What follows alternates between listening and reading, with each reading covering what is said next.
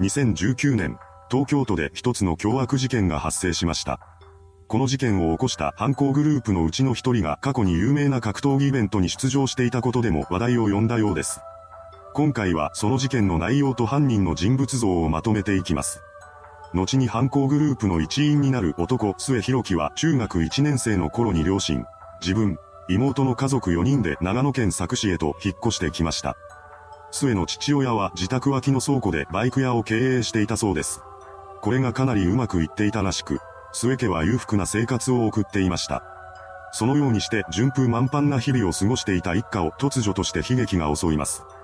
2011年5月に末の父親が自宅近くの交差点で交通事故に遭い、そのまま帰らぬ人になってしまったのです。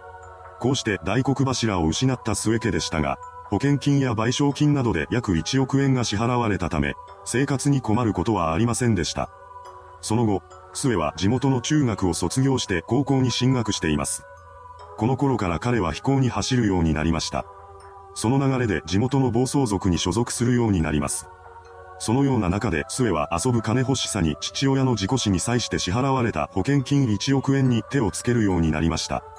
その金の使い道はドラッグなどだったようです。また、周囲にいい顔をするために後輩に小遣いを渡すこともあったと言います。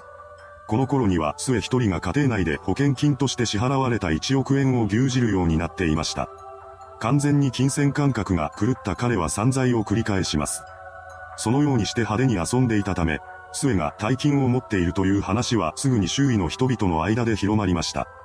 そうすると、当然その金目当てで彼に近寄ってくる人も出てきます。その結果、末の手元にあった1億円は瞬く間になくなってしまいました。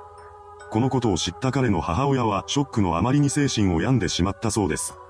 こうして末は1億円もの大金を使い果たしたわけですが、それで金銭感覚が元に戻るわけではありません。何の努力もせずに豪遊生活を経験してしまったことで、彼は身分相応の生活に不満を覚えるようになってしまったのです。そのギャップを埋めるために末はあちこちで借金を繰り返しました。とはいえ、それで一時的に金を手に入れたとしても根本的な問題が解決するわけではありません。むしろ、状況は悪化していました。やがて借金で首が回らなくなった末は高校を中退し、金のために犯罪に手を染めるようになります。彼は空き巣や特殊詐欺などで金を稼いでいきました。とはいえ、それがずっとうまくいくわけではありません。犯行を重ねる中で警察の捜査網に引っかかり、彼は逮捕されることになりました。その後末は裁判にかけられ、2016年8月に住居侵入及び窃盗の罪で執行猶予付きの有罪判決を受けたようです。執行猶予がついたことで彼は刑務所に入れられることなく釈放されています。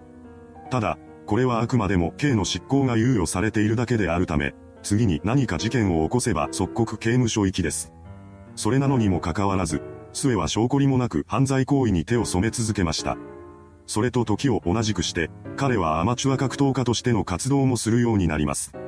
どうやら末は中学時代にレスリングをやっていたらしく、その経験を活かして格闘技をすることにしたみたいなのです。かねてより腕っぷしに自信があった彼は2016年秋に栃木県宇都宮市で開催された地下格闘技イベントに出場しています。そのようにして末が好き勝手な生き方をしていた一方で、彼の妹は家計を支えるために苦労していたそうです。彼女はどうしようもない兄の代わりに自分が家族を支えないといけないと考え、キャバクラで働くようになります。そんな妹を前にしても兄である末は変わろうとしません。それどころか、またもや借金を繰り返していたそうです。そのうち借金の取り立てが実家にまで来るようになります。これを受け、末の妹は絶望したのでしょう。直後に彼女は実家の風呂場で練炭自殺を遂げてしまいました。こうして取り返しのつかない事態になってからも末は相変わらずの調子でふざけた言動を繰り返しています。最悪なことに、彼は妹の葬儀で笑いながら、俺が練炭と睡眠薬を買わせて自殺させたと話していたそうなのです。この話が本当なのか嘘なのかはわかりませんが、どちらにしても末が救いようのない人物であることには変わりありません。末は妹の死後も犯罪を重ねています。彼は SNS 上で募集されていた闇バイトに参加し、そこで小松園辰巳という不良と知り合いました。小松園は川崎市在住の土木作業員で、末と同じく格闘技経験者だったようです。過去には彼もいくつかのアマチュア格闘技イベントに出場しています。中でも有名な大会は元プロレスラーの前田明が主催している字、アウトサイダーです。アウトサイダーは、不良たちよ、覚醒せよというキャッチコピーのもと、格闘技を通じて不良少年を公正に導くことを目標に掲げており、ライジンファイターの朝倉兄弟を輩出したことでも広く知られています。小松園は地元の暴走族で特攻隊長をしていたことや少年院に入った経験があることを売りにして3度アウトサイダーに出場しました。戦績は1勝2敗で負け越していたそうです。その後も彼は別の地下格闘技大会に出場しているのですが、やはり不良の世界から足を洗うことはできませんでした。そんな中で闇バイトに応募し、末広樹と知り合ったようです。末と小松園は共謀してある犯行計画を企てます。彼らが画策した犯行はアポ電強盗でした。アポ電強盗とは特殊詐欺から派生した特殊な強盗のことを指します。まず犯行グループが従来の特殊詐欺の要領でターゲットの家に電話をかけ、巧みな話術で家にどれくらいの現金や資産価値のあるものを置いているのか聞き出すそうです。特殊詐欺であれば、架空の設定を語ってその金銭を騙し取るのですが、近年は振り込め詐欺の存在が広く知られるようになったことで騙されない人も増えてきました。そのような中で考案されたのがアポ電強盗です。アポ電強盗の場合、犯行グループはターゲットの家に多額の現金が置かれていることを電話で確認した時点で直接強盗に押し入ります。そして住人を脅しつけて現金を奪っていくのです。事前に電話で資産状況を確認していることもあって強盗に入ったのに金はなかったという最悪の事態を避けることができるのだと言います。特殊詐欺が厳罰化されたことで割に合わないと考えるようになった犯罪グループがアポ電強盗に流れていったという話もあるようです。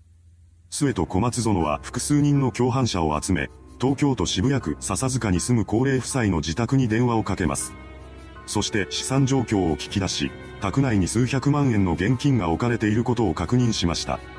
そこで犯行グループはこの高齢夫妻宅に狙いを定めます。2019年2月1日、末たち犯行グループが警察官を装ってターゲットである高齢夫妻宅を訪れました。そして宅内に入ると、当時80歳の夫と当時76歳の妻を縛り付けます。それから宅内の物色を行い、現金400万円を奪っていきました。犯行の中で格闘技経験者である小松園は被害者を押さえつける役割を担っていたそうです。ここでの犯行がうまくいったことで、末と小松園は1ヶ月以内に別の犯行に及ぶことを決めています。続いての犯行に際して、彼らは新たな実行グループを結成したようです。今回は末と小松園を合わせて3人のグループでした。新たに加わった一人は末の高校の同級生である酒井優太という男です。こうして集まった3人は東京都江東区東洋のマンションで一人暮らしをしていた当時80歳の女性加藤邦子さんに電話をかけ、自宅に現金があることを確認しました。そこで犯行グループは加藤さん宅に狙いを定めています。今回、3人は強盗に入る前に別の犯行にも及ぶことを決めていました。その犯行計画は末と堺の地元である長野県佐久市に立つブランドショップから高級ブランド品を盗み取るというものだったようです。2019年2月28日午前2時半頃、末、堺、小松園の3人が営業を終えて誰もいなくなったブランドショップに侵入します。そして店内に展示されていた高級ブランドの財布など35点、販売価格にして229万6350円分の商品を盗んでいきました。こうして窃盗を終えた3人はアポ電強盗のために東京都江東区へと急ぎます。加藤さんが住む自宅マンションに到着した犯行グループは宅配業者を装って室内に押し入りました。そして驚く加藤さんを押さえつけ、両手足を拘束します。また、大声を上げたりできないようにするために彼女の口を粘着テープで塞いだようです。その上でスエラは宅内の物色に動き出しました。30分ほど物色は続けられたものの、結局金銭を見つけることはできなかったそうです。そこで犯行グループは加藤さんを放置したまま現場から逃走していきました。その直後の午後2時頃にケアマネージャーが部屋を訪れます。そして拘束されている加藤さんを発見したのですが、この時点で彼女は絶命していたのです。ケアマネージャーはすぐに警察への通報を入れています。これを受けた警察は本件を強盗殺人事件として捜査に動き出しました。捜査員は現場付近に設置された防犯カメラの映像を確認します。するとそこには黒ずくめの格好をした末、小松園、堺の姿が記録されていました。この映像から3人の関与を疑った警視庁は逃走車両の追跡を開始します。そして事件から約2週間後の3月13日に神奈川県内で3人全員の身柄を確保し、彼らを強盗殺人の容疑で逮捕しました。こうして犯行グループは強盗殺人犯として逮捕されたわけですが、東京地検はそこに明確な殺意があったと認定できないとして強盗致死に切り替え起訴しています。後半の中で検察側は加藤さんの死因が暴行時に首を圧迫するか鼻を塞がれたことによる窒息死であると認定し、無期懲役を求刑しました。これに対して弁護側は、そのような暴行はなかった。事件によって加藤さんに過度のストレスがかかり、持病である慢性心不全が急に悪化したことによる可能性があると主張しています。これにより、争点は加藤さんの死因が暴行によるものなのか、持病によるものなのかという点に絞られました。判決公判は事件から2年後の2021年3月9日に開かれています。そこで東京地裁は加藤さんの死因が持病の悪化によるものだとした弁護側の主張を採用しました。この理由について裁判長は、被害者が窒息死した可能性はあるものの、慢性心不全が急性増悪して死亡した可能性を排斥するのは困難。疑わしきは被告人の利益にの原則に従い、被害者は被告人らの行為による慢性心不全の急性増悪によって死亡したと認定したと説明しています。その上で、末に懲役28年を、小松園と堺に懲役27年をそれぞれ言い渡しました。検察から求刑されていた無期懲役を下回る判決を下されたことで、末は歓喜の声を上げたようです。いかがでしたでしょうか？アポ電強盗の末に死人が出てしまった最悪の事件。一審は弁護側の主張が認められる形で決心したものの、まだ控訴審、上告審が残されています。最高裁までに一審判決が覆される可能性は十分にあるでしょう。今後の行方にも注目が集まります。それではご視聴ありがとうございました。